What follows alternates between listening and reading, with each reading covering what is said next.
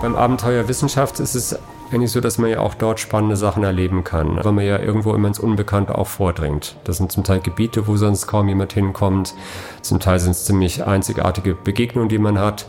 Man hat bei diesem Abenteuer aber auch immer Neuland, was man wissenschaftlich betritt. Das versucht hat, Geräte zu entwickeln, die autonom unterwegs sind. Wir haben Flugzeuge eingesetzt, wir waren sogar mit Zeppelin über der Ostsee unterwegs, um Messungen zu machen. Und für mich hatte das Abenteuer Forschung auch immer ganz viel mit dazu tun, die Grenzen auch auf die Art auszureizen, um mit diesen technischen Hilfsmitteln dann auch wirklich ganz neue Wissenschaft zu machen, Beobachtungen durchzuführen, die es vorher nicht gab. Und das ist dann eben auch Abenteuer, nicht zu wissen, ob man die Ergebnisse bekommt. Man hat eine große Investition in Riesenexpeditionen gemacht und am Ende weiß man nicht, ob man mit leeren Händen dasteht oder doch das wirklich Neue entdeckt hat.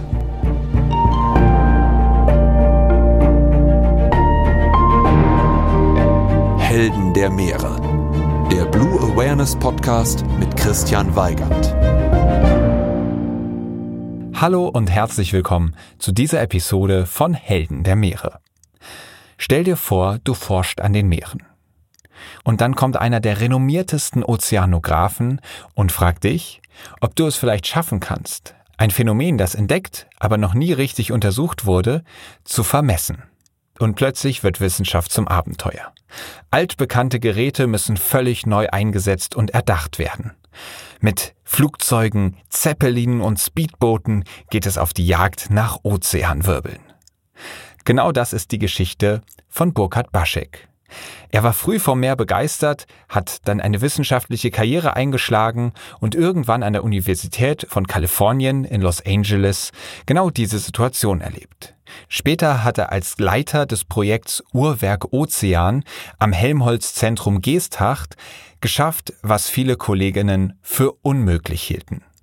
Einen Ozeanstrudel von der Geburt bis zum Versiegen zu vermessen und in ungeahnter Art und Weise aufzunehmen. Burkhardt ist aber nicht nur Wissenschaftler. Er ist auch ein Meeresabenteurer. Mit seinem Seekajak hat er schon außergewöhnliche Begegnungen mit Orcas gehabt und Solotrips entlang der Küsten Kanadas und Alaskas gemacht. Mittlerweile ist Burkhardt der Direktor des Deutschen Meeresmuseums. Dort hat er die Möglichkeit, jedes Jahr über 800.000 Menschen für den Ozean zu faszinieren und zu Helden der Meere zu machen. Freut euch auf ein Gespräch, in dem ihr erstens richtig spannende Abenteuer und magische Momente an den Meeren und in der Wissenschaft erlebt, in der ihr mehr über Ozeanstrudel und Wirbel erfahrt, als ihr wahrscheinlich jemals für möglich gehalten hättet, und in der ihr erfahrt, wie das Deutsche Meeresmuseum schon heute Menschen für die Meere begeistert und welche faszinierenden Aussichten die Zukunft dort bietet. Viel Spaß bei dieser Folge mit Burkhard Baschek. Advertorial. Wenn ich mir einen Film anschaue, dann ist das fast immer eine Naturdoku. Denn nichts fasziniert mich so sehr wie die Wunder, die unser Planet zu bieten hat. Besonders, wenn sich diese unter der Wasseroberfläche abspielen. Und allen, die solche Dokumentationen genauso lieben wie ich, möchte ich eine Empfehlung aussprechen. Und zwar haben sich Disney und National Geographic zusammengetan und stellen im April, passend zum Earth Month, Initiativen zum Schutz, zur Wiederherstellung und zur Wertschätzung von unserem Zuhause in den Mittelpunkt. Besonders den Earth Day, nämlich Montag, den 22. April 2024, solltet ihr euch notieren. An diesem Tag starten einige Highlights, darunter auch die Dokumentation Die geheimnisvolle Welt der Oktopusse, die vom Oscar-Preisträger und Meeresenthusiasten James Cameron produziert wurde. Ich durfte die dreiteilige Doku schon vorab anschauen und bin begeistert von diesen Tieren. Sie haben drei Herzen, blaues Blut und können sich durch ein Loch von der Größe ihrer Augäpfel zwängen. Sie sind intelligent, sozial und neugierig, aber zugleich auch furchterregend. Sie sind Meister der Tarnung und Verwandlung und sie besitzen erstaunliche Fähigkeiten, die die menschliche Vorstellungskraft übertreffen. Neugierig geworden? Selbst abtauchen in die geheimnisvolle Welt der Oktopusse könnt ihr am 22. und 23. April jeweils ab 20.15 Uhr auf National Geographic Wild im TV oder ab dem 22. April auf Disney Plus im Stream.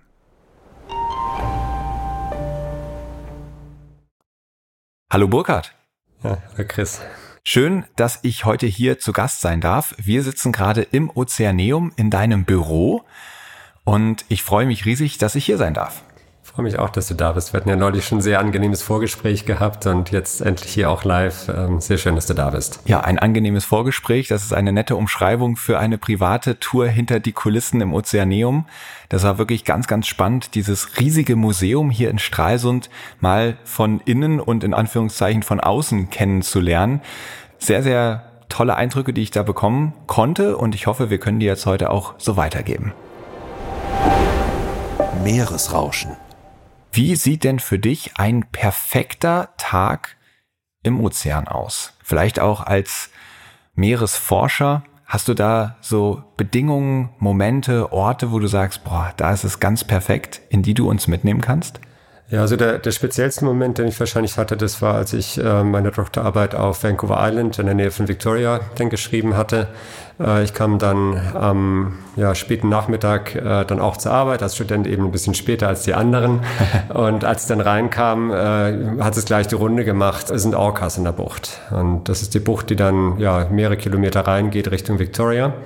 Äh, ich habe meine Sachen dann wieder fallen lassen, bin nach Hause gegangen und äh, habe dann meinen Seekajak aufs Auto geschmissen, alles weitere auch gepackt und äh, bin dann letztendlich in diesen Fjord dann hingefahren, habe das Boot eingesetzt und bin losgepaddelt. Einfach mal schauen, wo die Orcas sind, äh, weil ich die auch gerne mal sehen wollte. Ganz alleine? Äh, ich war allein unterwegs, ja. Es waren äh, zwei, drei andere Boote auch noch unterwegs zu dem Zeitpunkt und eine Stunde lang habe ich nichts gesehen. Sonne ging schon langsam ja etwas Richtung Horizont auch wieder, wurde dunkler, also die Schatten Schatten zumindest länger.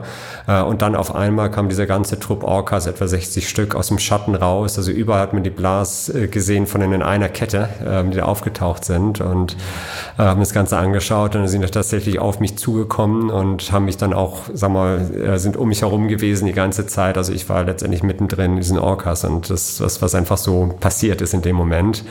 Ähm, und das Ganze war dann so, dass eben die anderen Boote irgendwann weggegangen sind. Ich war dann alleine dort unterwegs. Ähm, es wurde langsam dunkel und äh, ich war immer noch da mit den Orcas. Äh, konnte sie nicht mehr gut sehen, wenn überhaupt, und habe dann halt nur noch um mich herum dann eben den, den Blast gehört, wie sie dann ausgestoßen haben und habe dann, weil sie ja starkes Meeresleuchten waren, sind ja kleine einzellige Algen. Ne? Da sind die Orcas zum Teil direkt unterm Kajak durchgeschwommen und ich habe nur dieses Leuchten vom Meeresleuchten direkt unterm Kajak gesehen und konnte die Orcas in dem Moment gar nicht mehr selber sehen. Und dann bin ich bald auch nach Hause gefahren, gespaddelt und äh, hatte wirklich ein Erlebnis, was sehr einmalig war. Das Witzige war, dass dann am nächsten Tag eben wieder bei der Arbeit war und äh, dann das wohl auch schon die Runde gemacht hatte zum Orca-Experten auf Vancouver Island und äh, der nur ganz erstaunt gesagt hatte, oh ja, ich wäre allein draußen gewesen, wäre interessant. Äh, wir wüssten ja noch gar nicht, was die Orcas fressen. also mich anscheinend nicht in dem Moment, aber es war ein sehr eindrucksvolles Erlebnis. Das glaube ich sofort. Wie geht's dir denn in einem solchen Moment? Also ich stelle mir das ganz magisch vor. Es wird langsam dunkel, 60 Orcas um dich herum und jetzt so im Rückblick, da weiß man ja, alles ist gut gegangen. Eigentlich weiß man ja auch Orcas, da gibt's ja keine berichteten Fälle von irgendwelchen Attacken auf Menschen in der freien Wildbahn. Trotzdem kann ich mir vorstellen, dass einem in so einem Moment vielleicht auch ganz schön die Pumpe geht. Es ein bisschen gruselig vielleicht sogar wird, wenn man die Tiere gar nicht mehr sehen kann, sondern eher so als leuchtende Silhouetten unter Wasser irgendwie um einen rumschwimmen sieht. Wie ging dir das? War da irgendwie auch so ein bisschen Angst, Respekt mit dabei oder ist das einfach nur pure Freude gewesen? Da war eine ganze Menge Respekt dabei. Also man weiß auch, man soll Abstand halten von den Tieren. Ähm, das war irgendwie nicht möglich, weil die auf mich zukamen und praktisch mich dann umkreist hatten äh, in dem Moment. Also es war so, dass die eben selber dann auch wirklich ähm, ja ein, zwei Meter zum Teil am Boot dran waren und das sind Riesentiere. Da ist schon eine ganze Menge Respekt dabei und trotz allem war es irgendwie eine sehr angenehme Normalität. Also es wirkte so surreal richtig in dem Moment, das alles so dann zu sehen, weil es irgendwie Teil des Meeres war und man es irgendwie so wahrgenommen hat. Also es ist schwer zu beschreiben. Es war ganz, ganz speziell, aber dann doch wieder ganz normal in dem Moment. Und von da hatte ich auch keine Angst, sondern irgendwie habe das Ganze irgendwie doch sehr ruhig anschauen können. Wahnsinn. Und dann gehst du irgendwann an Land und ist dann Feiern angesagt oder ganz still für sich das irgendwie verarbeiten und musst du das erst irgendwie sacken oder wie, wie verarbeitest du so ein Erlebnis? Nee, es war eigentlich eher so, dass ich dann für mich auch still genossen habe. Also feiern äh, finde ich da nicht angemessen. Es ist ein tolles Naturerlebnis gewesen, aber es ist ja kein Erfolg, den man hatte. Das ja. ist ja irgendwie ein Erlebnis, was man in Natur hat und man wird beschenkt. Ähm, das kann man dann auch, glaube ich, mit, äh, also ich genieße es dann einfach. Äh, ich glaube, die größte Sorge, die ich hatte, ist, ob meine Bilder was geworden sind, die ich gemacht hatte. Sind sie was geworden? Die sind, äh, zum Teil sind sie recht gut geworden, zum Teil und da noch nicht ganz so scharf, wie ich es gerne hätte. Also, ähm, aber ich, ich war zufrieden, es war okay. Du hast sie gesagt, du warst da alleine. Hättest du dir in dem Moment jemanden gewünscht, mit dem du so ein Erlebnis teilen kannst? Oder bist du da manchmal auch ganz froh, alleine in der Wildnis zu sein? Oh, das ist eine gute Frage. Äh, das hängt immer von der Person ab. Also ich glaube, es gibt nichts Schlimmeres, in so einem Moment mit der falschen Person da zu sein. Das schließt aber auch nicht aus, dass man mit der richtigen Person äh, das auch genießen kann. Nur ich glaube, ja, jemand, der das irgendwie nicht auch würdigen kann oder wahrnehmen kann, dann kann so ein Moment auch zerstört werden. Und ja, ich habe in der Tat, also ich habe sehr viele auch ähm, Solo-Trips gemacht. Ich war zum Teil viereinhalb Wochen in Alaska allein, auch mit dem Seekajak unterwegs gewesen. Das war nicht, weil ich es zwanghaft wollte, allein unterwegs zu sein, weil, sondern weil die richtige Person da nicht mit konnte. Ich hatte einen Kumpel, mit dem ich mich sehr, sehr gut verstanden habe. Wir haben viele ähm, Touren mit dem Kajak auch zusammen gemacht und der hatte schlichtweg keine Zeit. Und da war für mich die Sache, okay, mit der falschen Person möchte ich nicht und bevor ich es gar nicht mache, dann eben alleine. Und das war auch eine Erfahrung, die extrem wertvoll war, weil man in der Zeit, in diesen ja, viereinhalb Wochen, die ich unterwegs war, ähm, sich selber ganz schön kennenlernt. Und das war vielleicht nicht immer ganz einfach, aber der Lerneffekt war enorm. Und äh, das wollte ich auch nicht missen, das auch in dem Moment alleine gemacht zu haben. Wow, das klingt abenteuerlich und passt damit perfekt in die nächste Kategorie. Abenteuer Ozean. Jetzt hast du von Solo-Kajak-Trips viereinhalb Wochen alleine durch Alaska paddeln erzählt. Du hast mir im Vorgespräch auch schon erzählt, dass du mit Pott- und Finnwalen Begegnungen hattest. Magst du uns vielleicht noch in ein, zwei dieser Momente mitnehmen? Also ich kann gar nicht genug kriegen von diesen Erzählungen, was einen das Meer da für Momente schenken kann.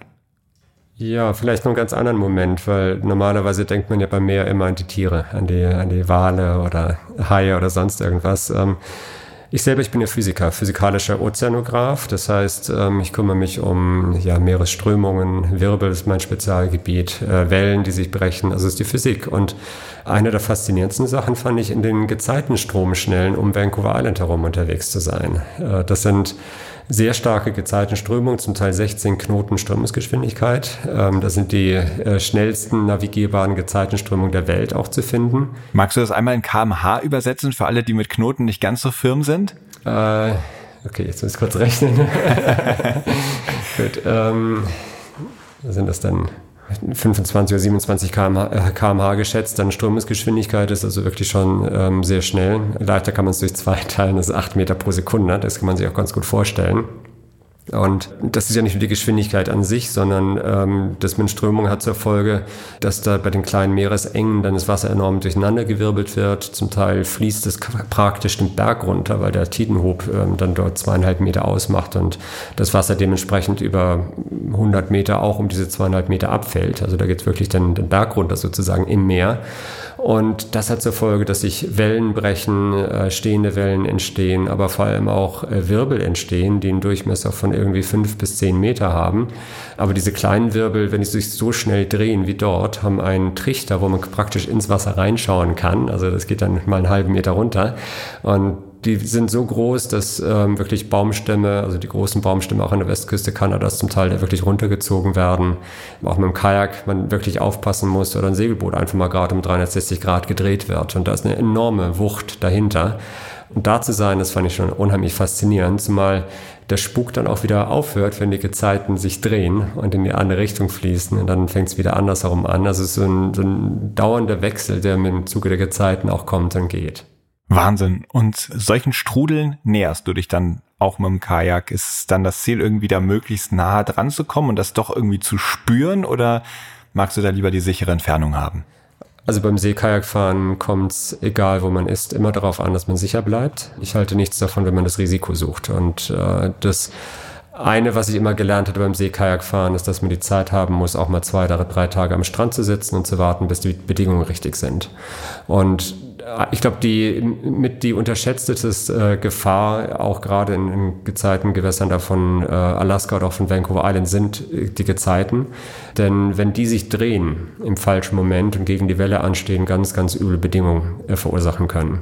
Wo dann wirklich innerhalb von Minuten von mehr oder weniger glattem Wasser auf einmal zwei Meter Welle dasteht, weil dann Strömung gegen Welle gerichtet ist. Mhm. Also da gehört eine ganze Menge Respekt dazu. Und das gleiche jetzt bei den Wirbeln. Wenn man unterwegs ist, dann können andere Bedingungen dazukommen. Das heißt nicht, dass man da nicht auch in dem Gebiet fahren kann. Nur ich habe es tun nichts vermieden, bei den stärksten Strömungen unterwegs zu sein, sondern immer dann, wenn die Zeit kippt, also dass man relativ harmlose Bedingungen hat. Alles andere wäre doch äh, unkalkulierbar, wie man, was man sich da aussetzt. Verstehe. Woher kommt denn deine Faszination für den Ozean? Du bist ja nicht an der Küste groß geworden, richtig?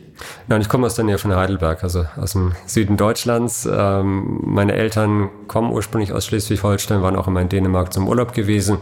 Da hat sich halt vieles angefangen. Am Ende kann ich es gar nicht ähm, sagen. Es äh, hat sich irgendwie so ergeben, weil ich immer fasziniert Bücher über die Meere gelesen habe, verschlungen habe und äh, auch letztendlich immer damit irgendwie arbeiten wollte, damit was zu tun haben wollte. Ähm, ich habe meinen Zivildienst ja auch im Naturschutz dann gemacht, auf der Schutzstation Wattenmeer. Das war so das erste von zu Hause dann weg und auch dort eingestiegen. Und von da hat sich das irgendwie immer logisch ergeben, dass ich irgendwas mit dem Meer machen wollte. Mhm. Und jetzt haben wir gerade von vielen abenteuerlichen Touren gehört, die du gemacht hast, aber du sprichst auch von dem Abenteuer Wissenschaft. Was verstehst du darunter? Beim Abenteuer Wissenschaft ist es eigentlich so, dass man ja auch dort spannende Sachen erleben kann. Also das Leben an Bord eines Forschungsschiffes, wenn man mit dem Tauchboot unterwegs ist, egal wo, das birgt schon eine Menge auch Abenteuer, weil man ja irgendwo immer ins Unbekannte auch vordringt. Das sind zum Teil Gebiete, wo sonst kaum jemand hinkommt. Zum Teil sind es ziemlich einzigartige Begegnungen, die man hat. Man hat bei diesem Abenteuer aber auch immer Neuland, was man wissenschaftlich betritt. Und äh, das macht auch einen Reiz aus. Äh, für mich selber war es eben, glaube ich, auch aufgrund der Erfahrung, die ich halt auch immer am und auf dem Wasser hatte, dass ich versucht hatte, auch durch technologische Entwicklung die Grenzen auszureizen. Dass ich versucht habe, Geräte zu entwickeln, die ähm, autonom unterwegs sind. Wir haben Flugzeuge eingesetzt, waren sogar mit Zeppelin über der Ostsee unterwegs, um Messungen zu machen. Und für mich hatte das Abenteuer Forschung auch immer ganz viel mit dazu tun, die Grenzen auch auf die Art auszureizen, um mit diesen technischen Hilfsmitteln dann auch wirklich ganz neue Wissenschaft zu machen, Beobachtungen durchzuführen, die es vorher nicht gab. Und das ist dann eben auch Abenteuer, nicht zu wissen, ob man die Ergebnisse bekommt. Man hat eine große Investition, eine Riesenexpedition gemacht und am Ende weiß man nicht, ob man mit leeren Händen dasteht oder doch das wirklich Neue entdeckt hat. Also das bedeutet dann auch Abenteuer, dass der Ausgang in gewisser Weise ungewiss ist. Ähm, ich würde es nicht als ein unkalkulierbares Risiko als solches vielleicht bezeichnen, weil am Ende ist es so, dass man viel sich vorher überlegt hat, probiert hat. Äh, man macht hier viele Schritte dorthin, um dorthin zu kommen und man versucht dann auch wirklich viel an Sachen zu eliminieren. Und deswegen hatte ich im Grunde genommen nie den Zweifel, dass wir Erfolg haben werden mit den Messungen, wo wir Ozeanwirbel gesucht und gejagt haben. Aber trotzdem, wissen tut man es nicht. Es kann ja auch sein, dass diese Wirbel in dem Moment nicht dort vorkommen. Es kann auch sein, dass ein Gerät mal nicht funktioniert, wie man sich es mhm. erhofft. Also ein gewisses Risiko bleibt immer da. Und am Ende ja, weiß man es erst, wenn man es erstmal geschafft hat, diese Messung auch durchzuführen. Auf der Jagd nach Ozeanwirbeln. Vielleicht magst du mal ein bisschen genauer beschreiben, nicht zu detailliert, aber so, dass wir es uns irgendwie halbwegs vorstellen können. Was genau sind diese Ozeanwirbel, von denen du sprichst und wie kann man sie jagen? Gut, also bei diesen Ozeanwirbeln war es so, dass ich ähm, in den USA gearbeitet hatte, äh, an der University of California, Los Angeles und ähm, ich fing dort gerade an mit meiner ersten Professur und da hat einer der ganz renommierten Ozeanmodellierer ähm, kam auf mich zu und ähm, hat gesagt, hör zu, wir haben ganz, ganz hoch aufgelöste Ozeanmodelle, die für kurzfristige Vorhersagen benutzt werden. Und in diesen Ozeanmodellen sind, weil sie es so hoch aufgelöst haben, ganz viele kleine Wirbel aufgetaucht, die überall im Modell zu sehen waren und in der Masse einen riesigen Einfluss auf den Ozean hatten. Und diese Modelle haben halt die Wirbel gezeigt, aber es gab quasi keine Beobachtungen, die das Ganze verifiziert haben, ob das auch wirklich so der Fall ist. Und da kam er eben auf mich zu und gefragt, ob ich in der Lage wäre, diese Wirbel zu vermessen. Die herkömmlichen äh, Messverfahren, die funktionierten schlechtweg nicht. Ähm, man muss dazu wissen, dass die kleinen Ozeanwirbel, wir reden hier über wenige Kilometer, die sie maximal haben, diese Wirbel haben auch eine Lebensdauer von ja, 12 Stunden, manchmal 24 Stunden. Das heißt, sie zerfallen sehr schnell. Mit einem normalen Forschungsschiff, wenn man wüsste, da draußen ist Wirbel, braucht man schon einige Stunden, um vor Ort zu sein. Und bis man das Gerät ins Wasser gelassen hat, dann ist der Wirbel auch schon wieder weg. Das funktioniert nicht. Das andere Schwierigkeit, die man hat, ist, dass man vom Schiff quasi nicht erkennen kann, wo ein Wirbel sein könnte. Also mit dem bloßen Auge erkennt man das nur äh, vom Schiff aus in Ausnahmefällen. Und ansonsten müsste man Temperaturmessungen durchführen. Ähm, aber das ist sehr schwierig von einem, einem Schiff, was eher Messungen entlang einer Fahrtroute oder an Punkten macht, darauf zurückzuschließen, dass man einen Wirbel vor sich hat. Also ein Wirbel ist eine Erscheinung im Ozean, in der sich das Wasser kreisrund dreht und von unten nach oben durchwechselt. Du hast jetzt gerade von unterschiedlichen Temperaturen gesprochen. Wie definiert man so einen Wirbel? Ja, ein Ozeanwirbel ist ähm, eine ja, Erscheinung, die sich dreht. Das ist schon richtig. Ähm, da ist dann äh, ja, kaltes Wasser im Kern normalerweise. Manchmal ist auch eher wärmes Wasser da, aber es hat einen deutlichen Temperaturunterschied zu dem Wasser, was außen liegt. Und dieser Temperaturunterschied kann leicht mal ein Grad Celsius betragen, was für ozeanografische Verhältnisse für den Ozean sehr, sehr viel ist. Und vor allem ist die Grenze äh, vom Inneren zum Äußeren oft quasi wie mit einem Messer gezogen. Das ist ein Temperaturunterschied, der über einen Meter stattfindet. Also wirklich sehr scharf. Diese Wirbel dreht sich relativ schnell, nicht ganz so schnell wie die anderen Wirbel, die ich vorhin erwähnt hatte. Also sie würden keine Schiffe ins Wasser ziehen, aber für auch da ozeanografische Verhältnisse außergewöhnlich schnell. Der rotiert etwa einmal herum in einer Stunde oder in zwei Stunden. Ähm, und durch diese hohe Rotationsgeschwindigkeit äh, pumpt er von unten Wasser nach oben und mit diesem Wasser können Nährstoffe nach oben gebracht werden, die dann wieder oben für Algenwachstum sorgen. Und aufgrund des Algenwachstums oben ähm, ist dann wieder die Grundlage der Nahrungskette im Meer gelegt, ähm, weil diese Mikroalgen dann von Zooplankton gefressen werden. Dort kommen dann Fische rein und die Fische werden dann wieder von marinen Säugern ge gefuttert. Und von da haben wir so eine Art Hotspot im Meer, wo eben lokal sehr viel Leben entstehen kann. Und deswegen ist diese Rolle der Ozeanwirbel eben nicht nur darauf beschränkt, dass sie Energie ähm, transportieren und Wassermassen vermischen, ähm, sondern dass sie mutmaßlich auch etwa zur Hälfte der weltweiten Mikroalgenproduktion beitragen. Wahnsinn. Okay, also ein extrem spannendes Phänomen. Ein ganz renommierter Ozeanograph hat dich gefragt, ob du sie vermessen kannst. Du bist dann Leiter des Projektes Uhrwerk Ozean geworden. Sprich, du hast Ja gesagt, ich werde versuchen, sie zu vermessen. Und du hast eben schon beschrieben, wie schwer das ist. Sie sind sehr schwer auszumachen, sie sind meistens schnell wieder weg. Wie hast du es trotzdem geschafft, diese Wirbel zu jagen und auch erfolgreich zu vermessen? Ja, es ist richtig, was du sagst, ähm, aber die Zeit zwischen dem Ansprechen und äh, dass ich die Expedition Uhrwerk Ozean geleitet hatte, da waren viele, viele Jahre dazwischen. Ah, okay. Deswegen ist es auch ein wirklich sehr langwieriger Weg, um auch dahin zu kommen. Und das ist, glaube ich, auch, was das irgendwie ausmacht. Da sind ganz viele Iterationen und Tests auch nötig, um sich da herantasten zu können, wie man sowas macht.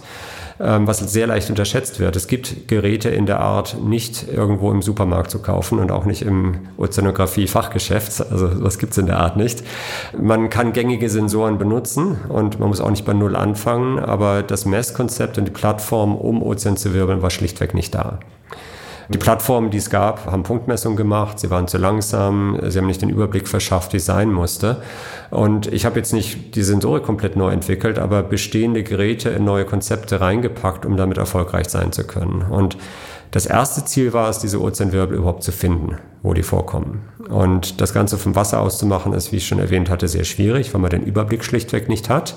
Und selbst wenn man merkt, die Temperatur ändert sich sehr stark an einem Punkt, dann hat man ja keine Ahnung, ob es hier wirklich ein Wirbel ist oder irgendwas anderes, was man gesehen hat. Die Möglichkeit war eigentlich von daher nur, dass man eben aus der Luft schaut. Ähm, wir haben von da kleine Flugzeuge benutzt, die im Küstenbereich gut fliegen konnten und haben die mit ähm, sehr genauen Thermalkameras ausgerüstet ähm, die wir dann erstmal aus dem Fenster gehalten haben. Nachher haben wir dann ein Loch in das Flugzeug äh, bohren lassen, um diese Kameras zu montieren und sind damit dann rasterförmig über den Ozean geflogen und haben den Ozean abgesucht.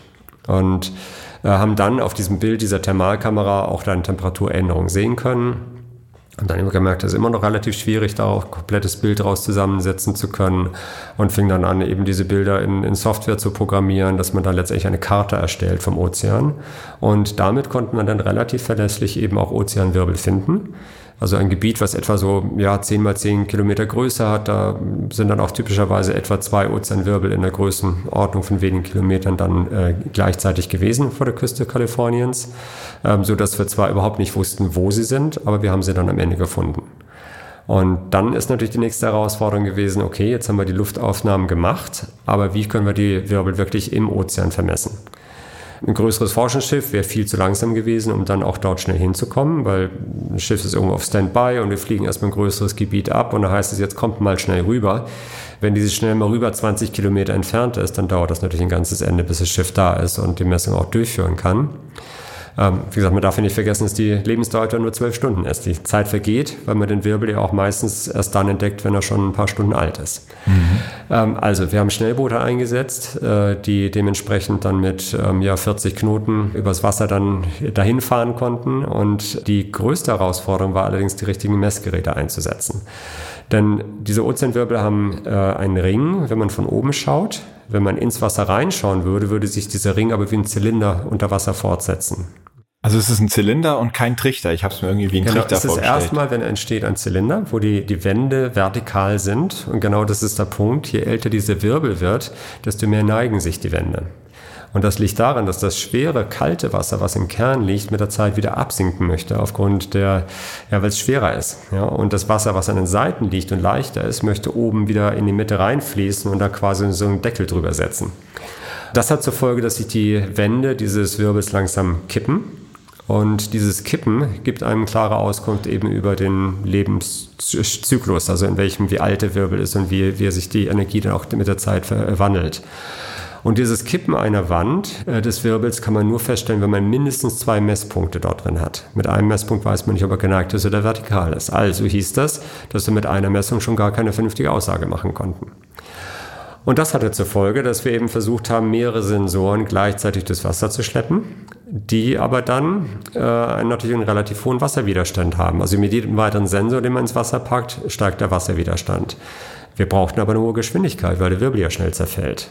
Und so hatten wir dieses ständige Hin und Her zwischen möglichst vielen Sensoren, die unsere Kette langsam machen und trotzdem eine hohe Geschwindigkeit zu erreichen, damit wir möglichst viele Messungen innerhalb des Zerfallzyklus dann auch durchführen können.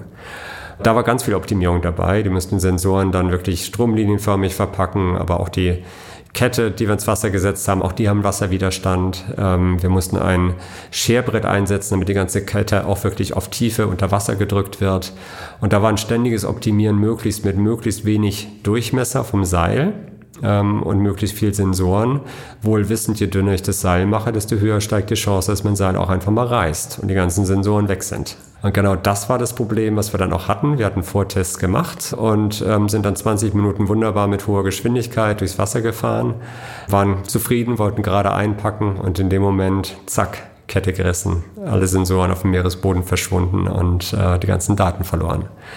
Wir müssen irgendwas, irgendein Hindernis getroffen haben. Ich weiß nicht, ob es ein Container war oder ein Netz oder sonst irgendwas, was im Wasser war. Jedenfalls war die gesamte Messkette weg hat eine Menge Geld gekostet und wir hatten die Daten nicht, um zu wissen, ob das grundsätzlich funktioniert hatte, welche Daten wir wiederbekommen haben, ob die Kette tief genug gemessen hat. Also zurück zu Null. War ein heftiger Rückschlag, weil auch erstmal das Geld weg war für das Projekt. Und dann war aber trotzdem die Sache, dass im Grunde, wir haben es ja gesehen, 20 Minuten lang ist es funktioniert. Und deswegen war klar, dass man es nochmal versuchen muss. Und das Einzige, was man abstellen musste, ist der Verlust der Kette. Und deswegen war das nächste Design der Kette so gemacht, dass eben ein etwas stärkeres Seil im unteren Ende war und im oberen Teil ein dünneres Ende als eine Sollbruchstelle. Und wenn wir ein Hindernis getroffen haben, äh, dann ist diese Sollbruchstelle dann kaputt gegangen. Aber am Rest der Kette, die ins Wasser gezogen worden wäre, hing dann eine Boje. Und wir konnten dann die Kette an der Boje wieder retten. Das sind später zweimal passiert und das sind so diese äh, mechanischen Versuche und, und wirklich auch diese Praxis mal bei Seegang und sowas dann durchzuspielen, die entscheidend sind, ob man Erfolg hat.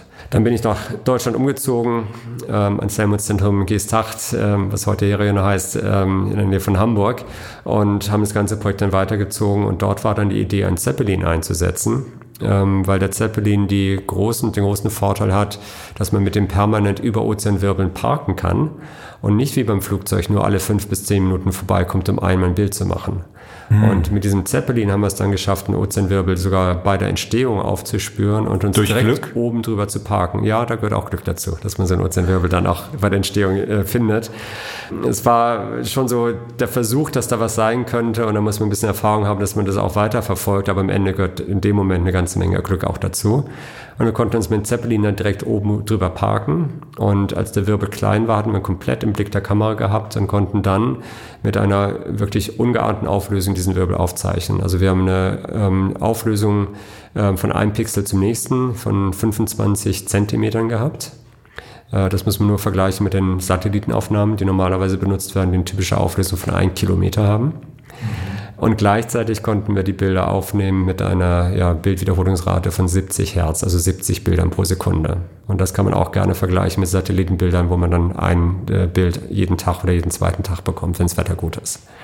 Und da sieht man wirklich, dass diesen Wirbel das nicht nur einfach sich dreht, ähm, sondern wie das Wasser ähm, vermischt wird, wie es hochbrodelt. Das sind ähm, so Wasserpilze, die hochkommen und auftauchen, die man oft im Fluss auch mal kennt und gesehen hat. Also ganz andere Vermischungsprozesse, als man es vorgesehen hatte.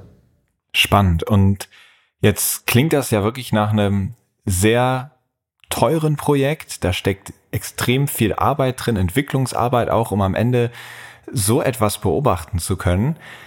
Welchen direkten Nutzen oder welche Erkenntnisse hat dir das oder hat das der Wissenschaft gebracht, diese Wirbel jetzt endlich gemessen zu haben? Gut, äh, komme ich gleich darauf zurück. Ich möchte erstmal noch ein bisschen widersprechen, weil gesagt worden ist, das ist extrem teuer.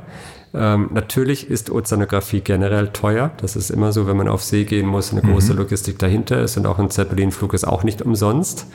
Äh, trotzdem war es mir immer wichtig, Messungen zu machen, die im Küstenozean durchgeführt werden, wo man sehr günstige kleine Plattformen ähm, benutzt. Also wir sind mit Schnellbooten unterwegs, wo zwei, drei Personen drauf sind. Das Schnellboot selber kostet im Grunde genommen ja auch nicht viel. Und ähm, auch Flugzeiten mit einer, einer Cessna ähm, ist recht günstig. Auch ein Zeppelin-Tag kostet vielleicht um die 25.000 Euro am Tag, was erstmal nach viel klingt, aber am Ende um einiges günstiger, als wenn man Helikopter einsetzen würde. Äh, und das Ganze kann man auch damit vergleichen ähm, mit größeren Schiffsexpeditionen, wo ein Tag auf einem großen Forschungsschiff auch mal locker über 50.000 Euro am Tag kostet, nur für den Betrieb. Mhm. Ähm, unser ganzes Experiment hat eine halbe Million gekostet. Ähm, das ist eigentlich für so ein Experiment extrem günstig gewesen, weil wir versucht haben, viele kleine, günstige Plattformen einzusetzen. Und ich glaube, das ist auch der Schlüssel zum Erfolg, weil man nur damit äh, wirklich diese Messung auch dann wiederholen kann. Und darum geht es am Ende auch. Wir haben am Ende jetzt einige Wirbel vermessen, sind vielleicht so ja, irgendwas zwischen 15 und 20 Wirbeln, aber man muss daraus eine ähm, Statistik auch ableiten, weil von einem einzelnen Wirbel wird man nicht auf den Weltozean hochrechnen können. Da braucht mhm. man schon einiges mehr an Messungen und da muss man eben Plattformen haben, die am Ende günstig genug sind, dass sie das auch machen können. Wir haben trotzdem schon bei diesen Messungen einiges an neuen Sachen lernen können. Und es hört sich sehr trivial an, aber allein eine erste Messung durchzuführen und zu sehen, welche Strömungsgeschwindigkeiten, welche Temperaturdifferenzen in der Realität vorkommen, das ist nicht trivial und äh, bringt eine ganze Menge. Es hat wirklich jahrelang gedauert, um auch den Modellierern, die ja eigentlich mich auch gebeten haben, diese Messung durchzuführen, das wird auch den Modellierern beizubringen, dass die Temperaturunterschiede, die diese Modelle haben, äh, nicht realistisch sind, sondern in der Realität viel, viel schärfer ausgeprägt sind, als sie es dort haben. Dass die Strömungsgeschwindigkeiten viel größer sind, als sie es vorher gesagt haben, was die Vertikale angeht, also diesen Auftrieb vom Wasser. Mhm. Ähm, da sind wir durchaus im, im ja, Faktor 50 bis 100 fast drüber bei dem, was die meisten Modelle sagen, weil die schlechtweg dafür nicht ausgerüstet sind, das zu replizieren. Und das heißt ja schon, dass die Modelle auch wieder ein Update brauchen, um das Ganze im Ozean adäquat abzubilden. Und am Ende geht es auch darum, dass man eben ja nicht durch ähm, Beobachtung alle Wirbel der Welt messen kann. Die kommen im gesamten Weltozean vor, sondern dass wir eine so gute Statistik und Aussage über die Wirbel haben, dass sie in Modellen wieder adäquat abgebildet werden. Mhm. Und deswegen ist dieses Rückkoppeln in Modellen äh, vielleicht erstmal nicht ganz so spektakulär, aber es ist der Schlüssel dazu, dass die Ergebnisse wirklich in der großen Skala angewandt angewandt werden. Und am Ende haben eben diese Wirbel in der Masse, in diesem gesamten Weltozean vorkommen, eine große Auswirkung aufs Leben im Meer, aber auch im Ener den Energietransport und damit auch für Klimamodelle. Sehr spannend. Wir springen jetzt in die nächste Kategorie und zwar Logbuch. Logbucheintrag. In der wollen wir dich ein bisschen besser kennenlernen. Und mittlerweile bist du ja nicht mehr am Helmholtz-Zentrum in Geesthacht, sondern hier im Ozeaneum in Stralsund und zwar als Direktor. Was ist hier deine Aufgabe? Erstmal um es ein bisschen zu präzisieren, ich bin Direktor des Deutschen Meeresmuseums und das Ozeaneum ist eins von vier Museen, die dazugehören. Ähm, dazu gehört auch noch das Meeresmuseum selber, das ist das alte Stammhaus, auch aus DDR-Zeiten, was im Katharinenkloster hier in Stralsund ist. Mhm. Ähm, wir haben einen wunderschönen Leuchtturm mit Museum draußen im Naturium, das ist auf dem Dars. Äh, und dann gehört das Nautineum hier in der Nähe von Stralsund auf dem kleinen Dänholm, das ist eine Insel, äh, dann auch noch dazu. Ja, vielen Dank fürs Richtigstellen. Gut, nur um das da zu sagen, das ist eben eine ganze Menge an, an Ausstellungen, die dazugehören. Wir haben auch noch ein Wissenschaftszentrum, was sich auch da entwickelt und von daher habe ich eine ganze Menge an Aufgaben, die sich dann eben von eigener Wissenschaft, die ich hier auch wieder aufbauen werde, erstreckt aber auch eine, natürlich die ganze Ausstellung, die für uns ganz, ganz wichtig sind. Wir sind ein Museum. Dieses Museum hat große Ausstellungsbereiche, hat Aquarien, die dazugehören und hat hinten dran, hinter den Kulissen auch noch Sammlungen. Und da haben wir natürlich überall Spezialisten, die sich auch darum kümmern, aber es geht bei mir trotzdem darum, sich um die Gesamtkonzeption zu kümmern. Und jetzt, wo das neue Meeresmuseum umgebaut wird, im Katharinenkloster, da geht es da zum Beispiel darum, die gesamte Ausstellungsplanung voranzutreiben, zu schauen, dass alles ähm, von der Planung vorankommt, aber vor allem, dass die große Geschichte, die man erzählen möchte, auch am Ende rüberkommt. Und es muss natürlich einen Rahmen haben, der die Leute auch mitnimmt, der sie begeistert. Das geht dann auch um die einzelnen Objekte, dass es dort auch wieder transportiert wird. Und dafür bringen wir momentan mit dem gesamten Team eine ganze Menge an Zeit, um das auch wirklich gut und schön zu machen. Mhm. Denn am Ende ist es halt so, ähm, ja, wir haben eines der meistbesuchtesten Museen in Deutschland. Vor allem in diesem Bereich ist es ein, das einzige, was es in der Art gibt, also was das Thema Meer umfasst.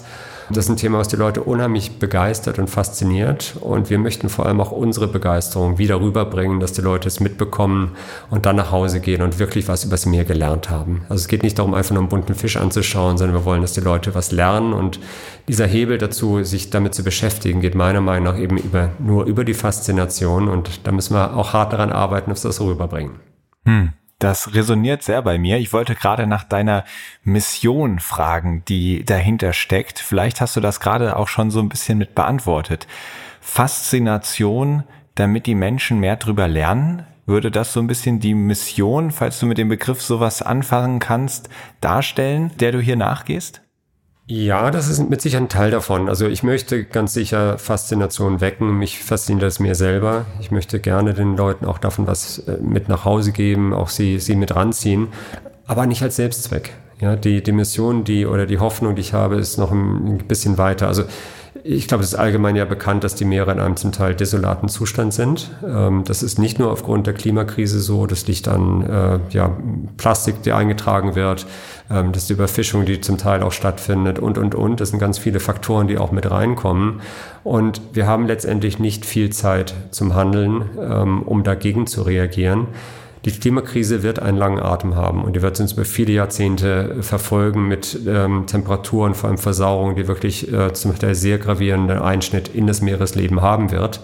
Und wir müssen schauen, dass wir Schutzgebiete haben, äh, Schutzkonzepte, äh, wie wir damit umgehen, dass die Meere zumindest so fit sind, wie es irgendwie geht und wir nicht durch zusätzlich menschliche Nutzung noch mehr Schaden anrichten, als ohnehin schon passiert. Hier geht es wirklich darum, dass ganze Lebensräume und Arten geschützt werden müssen, die mittelfristig oder zum Teil auch sehr kurzfristig vom Aussterben bedroht sein können. Ähm, und das Ziel ist letztendlich, dass wir über die Faszination, über die Wissensvermittlung ähm, Leute ins Handeln bringen müssen. Und zwar nicht in zehn Jahren, sondern heute. Und warum machst du diesen Job als Direktor hier? Also du warst vorher schon führend in der Ozeanforschung von eben diesen Wirbeln jetzt der Wechsel hierhin, der mir so ein bisschen so vorkommt, als wäre es ein Schritt raus aus der Wissenschaft und ein Schritt rein in die Öffentlichkeitsarbeit. Täusche ich mich da oder habe ich recht? Und wenn ja, warum hast du diesen Schritt gemacht? Ist zwar richtig, dass ein Schritt aus der Wissenschaft raus ist, ein kleines bisschen jedenfalls, aber ich werde auch hier meine Forschung weiterführen. Ich werde auch meine Arbeitsgruppe hier mit aufbauen und ähm, ja, künstliche Pinguine zum Vermessen von Ozeanwirbeln oder äh, zum Einsatz von Wahlen vielleicht auch weiter vorantreiben. Also Wissenschaft bleibt mit Sicherheit ein ganz wichtiger Teil des Hauses. Das ist elementar für ein gutes Museum auch. Aber es ist sehr wohl dieses zusätzliche, der Hebel in die Öffentlichkeit rein, äh, mit Sicherheit auch ein sehr guter Hebel in die Politik rein, international auch die Vernetzung zu suchen. Und dadurch, dass wir eben sehr viel direkter mit Leuten zu tun haben, werden wir auch mehr bewegen können als ein Wissenschaftler, der, ich sag mal, nur wissenschaftliche Publikationen schreibt. Dadurch, dass uns die Zeit auch wegläuft, ist es schön, eben auch diesen direkten Hebel mitnutzen zu können. Und das ist eben die große Hoffnung, dass wir da mit der Zeit auch einen Unterschied machen können. Ja, mhm. Dieses Haus hier, das Deutsche Meeresmuseum, ist einzigartig in Deutschland. Wir haben vor Corona 800.000 bis 900.000 Besucher pro Jahr gehabt. Das ist immerhin ein Prozent der deutschen Bevölkerung, die pro Jahr bei uns durchkommt. Ähm, wir können diese Leute erreichen und ähm, wir wollen darüber eben einen Hebel setzen. Okay, verstehe. Das ist schon ein sehr attraktiver Hebel, den du da jetzt in der Hand hältst.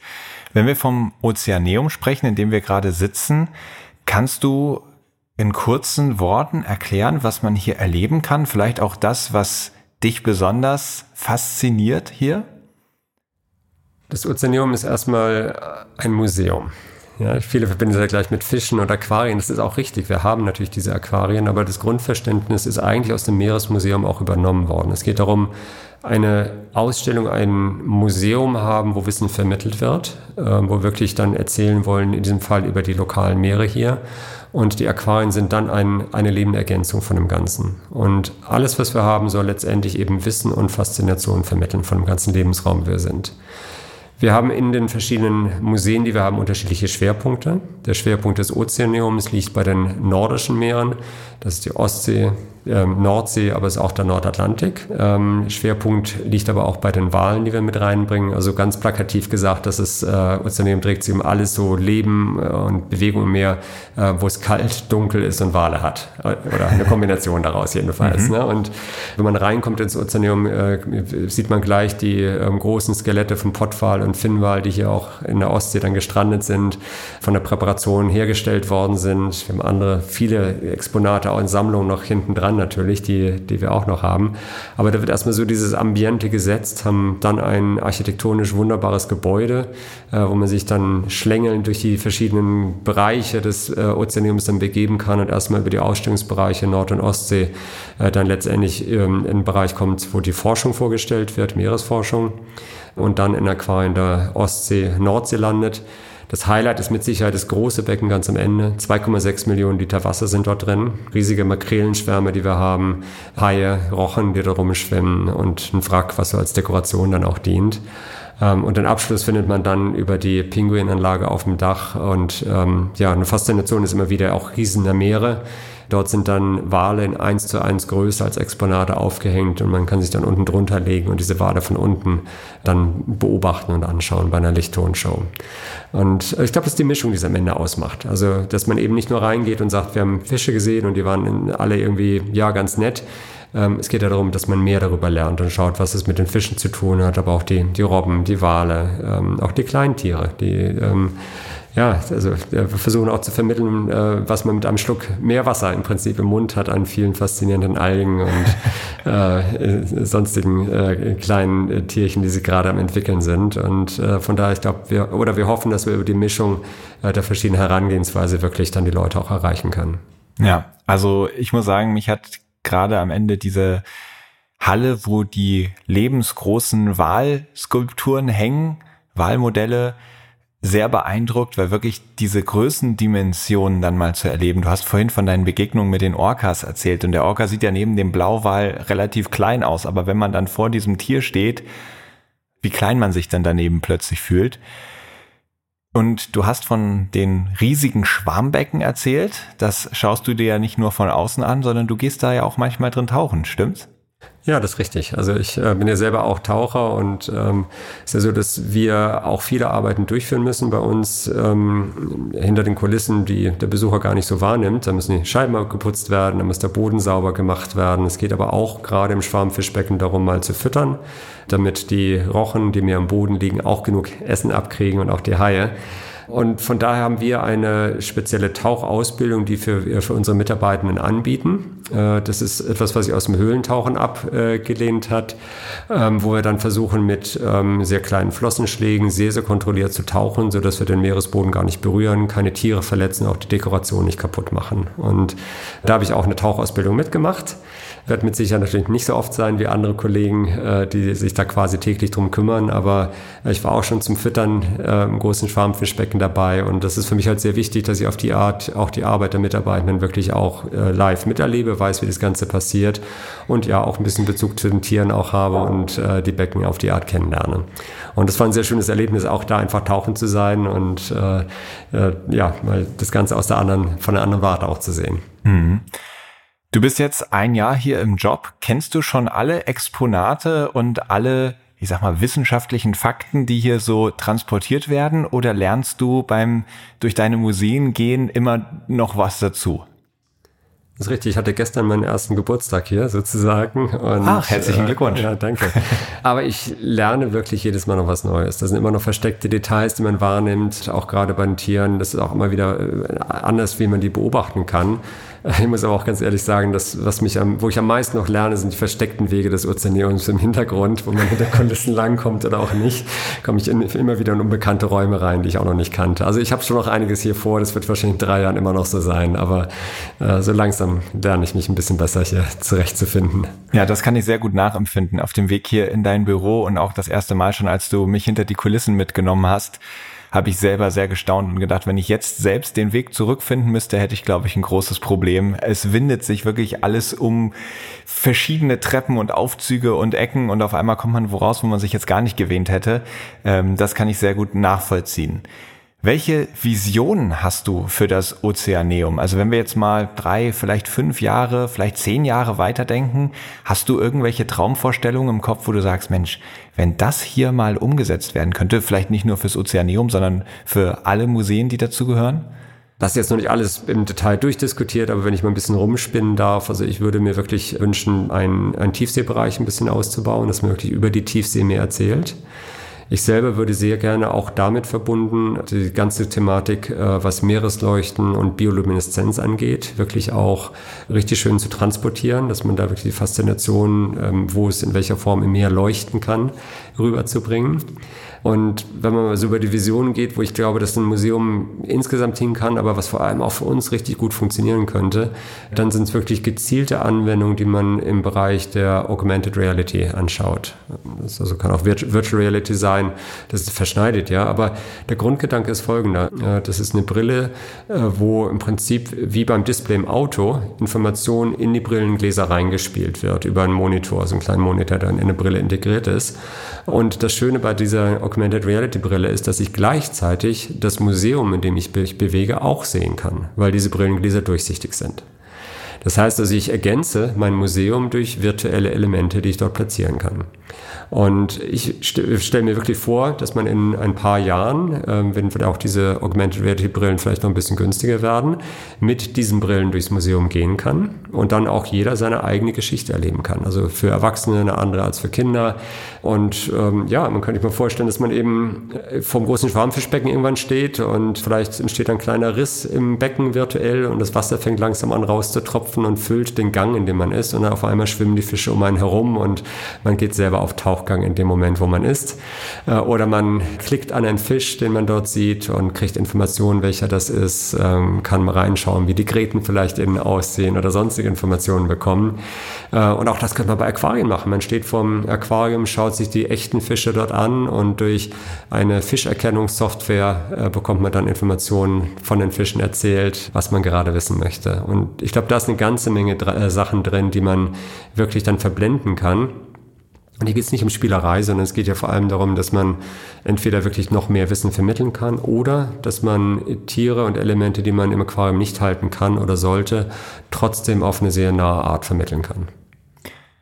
Das klingt sehr spannend und bringt uns tatsächlich direkt in die nächste Kategorie am Abgrund der Meere. Am Abgrund der Meere. Du hast eben schon darüber gesprochen, dass die Meere das eine oder andere sehr ernsthafte Problem haben.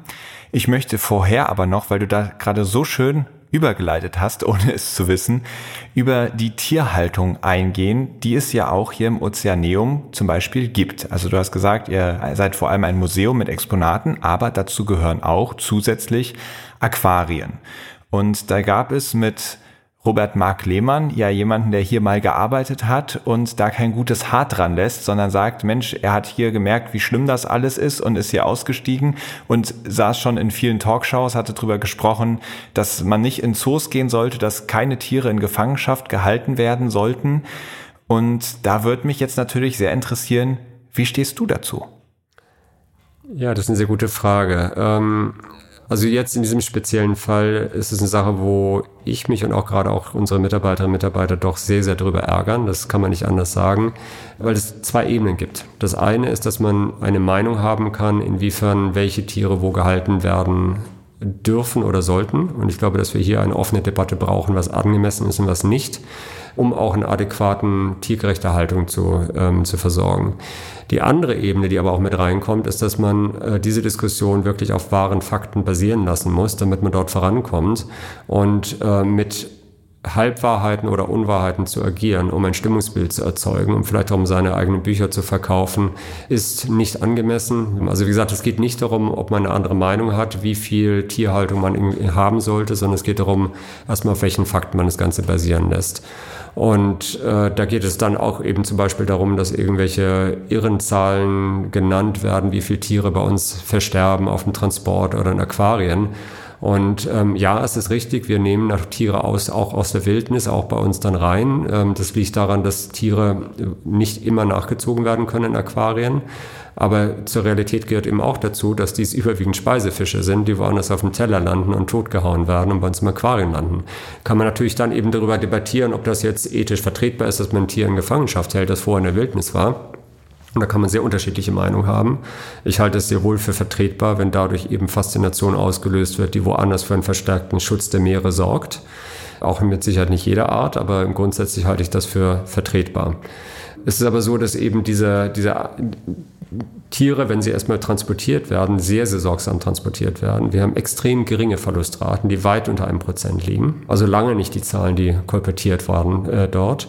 Und mittlerweile ist es so, dass wir so viele Tiere in unseren Aquarien haben, die ein wirklich ganz, ganz stolzes Alter von vielen Jahren oder Jahrzehnten zum Teil sogar erreicht haben, äh, dass wir ähm, sogar jetzt Leute haben, die kommen und sich beschweren, weil unsere Tiere nicht gut aussehen würden. Dabei sind sie schlichtweg alt und nah am Rande ihres natürlichen Alters angelangt, was sie in Aquarien erreichen können. Und natürlich wollen wir diese Fische, auch wenn sie vielleicht nicht mehr ganz so jung und frisch aussehen, trotzdem noch in ihrem Lebensraum hier in Aquarien belassen und auch zeigen. Und das ist eine ganze Spannbreite in Diskussion, die sich natürlich daraus entzündet, ob man nur junge und frische Tiere zeigen soll. Wir finden nein, es dürfen durchaus auch mal andere sein, wie viele Tiere man welche Art dann wo zeigen kann. Aber ich glaube, insgesamt ist es schon so, dass wir wirklich versuchen, sehr, sehr sorgsam mit den Tieren umzugehen. Ähm, das sind äh, eben ja, lebende Tiere, die wir hier auch zeigen, äh, um die sich unsere Pflegerinnen und Pfleger wirklich dann äh, sehr, sehr gut kümmern. Und man sieht es eben auch in dem Alter der Fische. Also die Größe der Dorsche, die wir bei uns im Aquarium haben oder viele andere Fische, wird man so leider Gottes draußen nicht mehr erleben in vielen Bereichen. Und das zeigt eben auch, dass wir dort durchaus über viele Jahre erfolgreich Tiere auch halten können. Äh, man sieht es jetzt auch wieder gerade, dass wir zum Beispiel vom Glatthai auch zwölf äh, Junge lebend geboren äh, hier im Aquarium hatten, äh, was auch keinem anderen Aquarium gelungen ist. Und so versuchen wir durchaus auch im Bereich der Nachzuchten auch erfolgreich zu sein, um auch zum Erhalt der Arten äh, in denen auf die Art beitragen zu können. Jetzt hast du gerade schon angedeutet, es gibt vielleicht Tiere, bei denen ist das besser möglich, sie auch in einem Aquarium zu halten, bei anderen sicherlich nicht. Was wären so die Stereotypen, von den Tieren, bei denen du sagst, bei denen geht's besonders gut, besonders vertretbar ethisch und bei denen aber gar nicht? Gibt eine ganze Spannbreite mit vielen Abstufungen dazwischen. Also wenn man mal Extreme anschauen möchte, dann ähm, sind das meiner Meinung nach erstmal ein, ein Clownfisch, der Nemo, wie er auch immer genannt wird, der in seiner sehr lokalen Anemone quasi sein ganzes Leben lang auch glücklich ist. Und äh, klar, das sollte jetzt auch kein ähm, 100-Liter-Becken sein, sondern vielleicht ein kleines bisschen darüber. Aber äh, das ist sehr gut machbar. Gerade auch Clownfische sind wunderbar auch nachzuziehen und nachhaltig zu halten.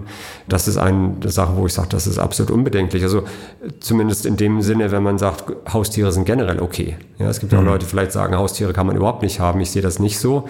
Ähm, und das halte ich für eine Art, die absolut vertretbar ist. Oder auch Korallen, die ähm, wirklich ja nicht aus der Natur entnommen werden. Das ist ja alles quasi Nachzuchten. Korallen kann man sehr gut nachziehen, indem man einen Ast abbricht, wieder anwachsen lässt. Und äh, deswegen sind Korallen im Handel ja auch quasi alles Nachzuchten, die, die man dort bekommt.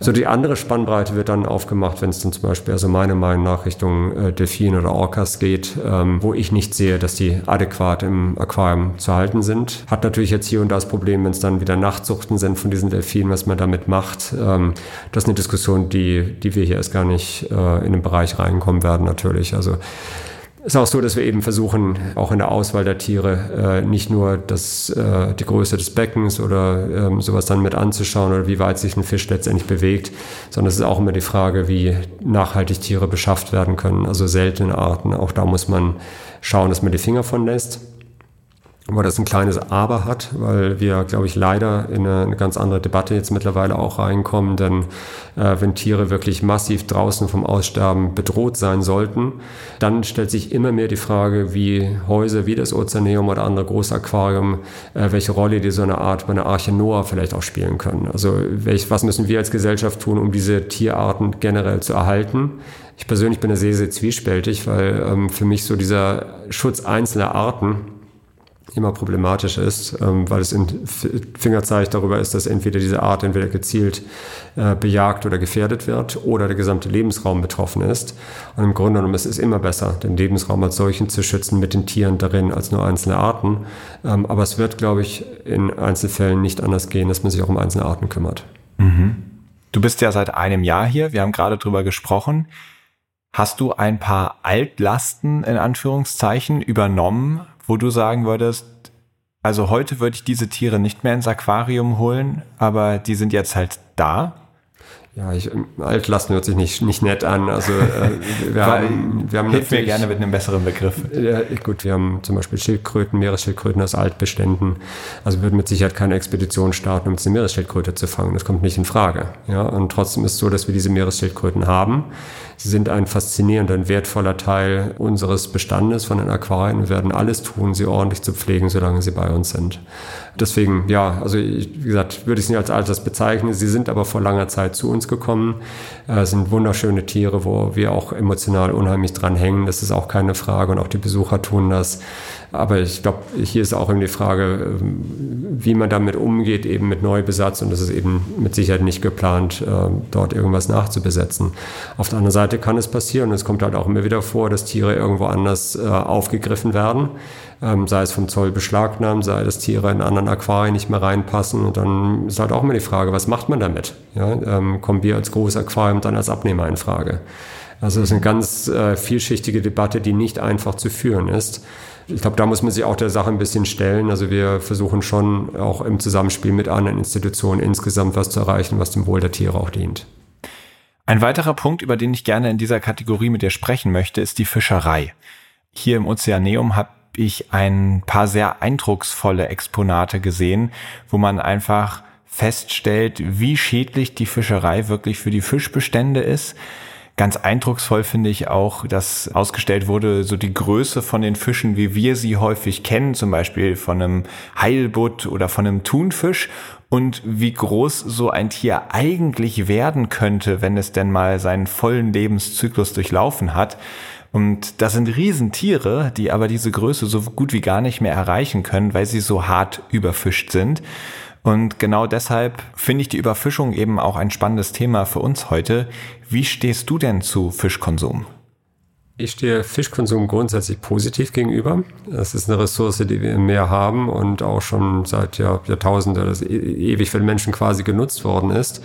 Äh, und ich persönlich halte das auch nicht für grundsätzlich verkehrt. Die Frage ist nur, in welchem Ausmaße man das machen kann, welche Art man fischen sollte ähm, und wie man eben den Fisch letztendlich dann auch gewinnen kann. Und äh, das ist das, was man auch eben so plakativ als nachhaltige Fischerei bezeichnet. Ich selber, ich freue mich, wenn ich nachhaltigen Fisch essen kann, der hier lokal gefangen worden ist. Und wenn man jetzt vom Verbraucher ausdenkt oder von der Verbraucherin, hast du Tipps für die HörerInnen, welchen Fisch sie auf jeden Fall meiden sollten und wo man vielleicht sagen kann, das ist ein nachhaltiger Fischbestand, den man hier lokal gefangen noch ganz gut essen könnte? Ja, es ändert sich halt auch von Jahr zu Jahr. Also es mhm. ist ja auch nicht lange her, dass man irgendwie auch die lokalen Arten hier in Heringen auch nochmal gesagt hat, das ist in Ordnung. Und am Ende ist es natürlich auch so, dass wir Fangquoten auch ausgesprochen werden. Die Fangquoten basieren auf wissenschaftlichen äh, Fakten und innerhalb dieser Fangquoten ist es so, dass wir eigentlich dann mit gutem Gewissen das Ganze essen sollten. Ist aber so, dass wir manchmal andere Faktoren haben, dass es dann insgesamt auch eng wird. Wir haben auch zum Teil eine illegale Fischerei, die eine große Rolle spielt, auch wenn es ein großer Faktor ist. Und das sind dann zum Teil unkontrollierte Arten, die wir haben. Also letztendlich finde ich es immer gut, wenn man auch die lokalen äh, Fischer unterstützt, indem man den Fisch, der lokal gefangen werden kann, dann auch zu sich nimmt und nicht immer zu anderen Arten geht. Aber das ist auch eine, eine Sache, wo man im Einzelfall, wenn man es wirklich richtig machen müsste, muss man eigentlich mit Fischgeschäft reingehen, wirklich genau fragen, wo der Fisch herkommt, ob er äh, Zuchtfisch ist, ob er aus dem Meer kommt. Auch ein Zuchtfisch kann ja durchaus Probleme im Meer verursachen, wenn die äh, Anlage nicht äh, gut ist. Und da ist es zum Teil auch wirklich ganz schwer herauszufinden, ob das jetzt eine Anlage ist, wo sorgsam mit umgegangen wird mit Umweltbedingungen oder auch nicht. Aber trotzdem, wenn man öfter in ein Fischgeschäft reingeht, ich glaube, diese Frage lohnt sich, mal zu stellen, wo kommt der Fisch her, von wem ist er gefangen worden. Und gerade hier im Ostseebereich ist es ja auch nicht so, dass jeder Fisch, der an der Theke in, in Stralsund oder woanders verkauft, wirklich auch aus der Ostsee kommt. Mhm. Ja, und ähm, grundsätzlich auch gut, dass man eben, glaube ich, da lange Transportwege vermeidet ähm, und schaut, dass das Ganze eben auf eine möglichst nachhaltige Art ähm, da gefangen worden ist. Und nur zu wissen, woher der Fisch kommt, reicht ja noch nicht aus. Ich muss ja im Umkehrschluss auch wissen, welche Fischbestände sind wo denn unproblematisch. Hast du da einen Tipp, wo man das schnell nachvollziehen kann? Ja, es gibt ähm, Seiten, die auch vom, von Thünen Institut für Fischerei auch mit angeboten werden, ähm, wo man das Ganze auch nachschauen kann, was so der Bestand ist. Äh, wir versuchen diese Informationen später auch im Meeresmuseum auch mit bereitzuhalten, weil das ist genau diese Frage, die du dir auch stellst. Ne? Also ähm, wenn man gerne Fisch mag, dann steht man irgendwann von der Fischtheke und stellt sich die große Frage, welchen Fisch kann ich denn jetzt mit gutem Gewissen überhaupt noch essen? Und darüber wollen wir die Antworten auch geben, dass man dann verschiedene Fische anscannen kann und kriegt eben genau dann die aktuelle Information, jahresaktuell, wie der Fischbestand aussieht, mhm. äh, wie diese Fische normalerweise gefangen werden, um dann auch eine Idee zu vermitteln, genau was du fragst, was kann man eigentlich noch essen? Weil normalerweise als Konsument, also es gibt klar viele Leute, die sich überhaupt keine Gedanken machen, aber ähm, wenn man hingeht, man möchte es ja richtig machen und steht dann oft mit einem Fragezeichen davor und weiß es nicht. Und äh, das bin ich auch nicht ausgenommen. Ich bin kein Fischexperte und ich frage mich auch manchmal, welchen Fisch sollte ich denn denn jetzt irgendwie essen und wo lasse ich meine Finger dann davon? Genau. Vielleicht magst du mir da einfach nochmal den Link zu geben, dann tue ich den in die Show Notes und wenn ihr zu Hause jetzt sagt, super, ich würde am liebsten direkt mal schauen, ob mein Lieblingsfisch überhaupt guten Gewissens essbar ist, dann könnt ihr das jetzt tun, indem ihr da in den Show Notes einmal auf diesen Link klickt. Wir kommen jetzt zu unserer letzten Kategorie und zwar Ebbe oder Flut und in der stelle ich dir ein paar Entweder-Oder-Fragen und stelle dich vor ein, zwei Halbsätze und du antwortest einfach aus dem Bauch heraus, was dir dazu einfällt. Ebbe oder Flut? Sturm oder Flaute? Sturm. Pazifik oder Ostsee? Ganz klar Pazifik, auch wenn ich an der Ostsee lebe, das fällt mir jetzt wirklich schwer zu beantworten, aber ich habe viele, viele Jahre meines Lebens am Pazifik verbracht äh, und auch unsere Kinder sind dort aufgewachsen, von daher Pazifik. Arktis oder Tropen? Tropen. Ja, obwohl du Vancouver Island und du hast von, von Alaska gesprochen, das klingt ja alles eher arktisch. Ja, das ist noch zu arktisch, ein ganzes Ende weit weg. Ähm, ich selber bin fasziniert von Korallen, von daher sind es die Tropen. Okay. Seekajak oder Tauchen? Unfaire Frage, beides. Einmal lasse ich es dir durchgehen. Fisch oder vegan? Fisch. Im eigenen Schwarmbecken oder im Ozean abtauchen? Im Ozean. Forschung oder Öffentlichkeitsarbeit? Forschung, trotz allem. Also ich vermittle es gerne, aber die Forschung ist eine wichtige Grundlage. Dein größter Erfolg ist? Äh, ich weiß es nicht, ganz ehrlich. Also es sind ein paar Sachen, die mir einfallen würden, wo ich drauf stolz bin, aber ich glaube, das ist eine Gesamtgeschichte. Ähm, ja, die, die, Expedition über Ozean, über die wir geredet haben, einfach mit Zeppelin unterwegs zu sein, diese Messung wirklich de facto durchführen zu können, halte ich für einen großen Erfolg. Aber das baut ja auf eine riesen Geschichte drauf an. Und ich glaube, der Erfolg ist auch nie eine einzelne Sache, man teilt es immer mit dem Team und vielen, vielen Menschen dahinter. Und ähm, nee, von daher ich, das kann ich wirklich nicht beantworten. Das größte Irrtum über meinen Job als Direktor des Deutschen Meeresmuseum ist? Gute Frage.